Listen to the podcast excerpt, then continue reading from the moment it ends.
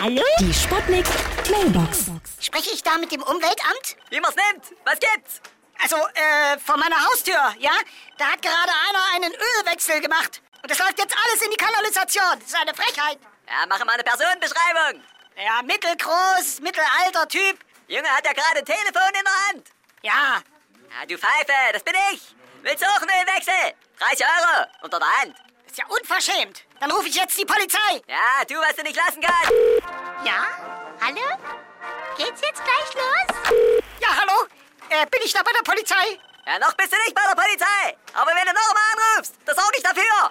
Das ist unerhört. Dann rufe ich jetzt die Polizei an. Das geht ja nicht. Zum Thema Umfeldschutz wollte ich nur mal zu bedenken geben, dass ihr euch vielleicht mal einen Helm aufsetzt. Wenn mal was umfällt, ein Sack oder was, ein Reis hier in China oder was. Scheiße. Hier ist der Kommissar Meiner. Meine lieben Meinersens.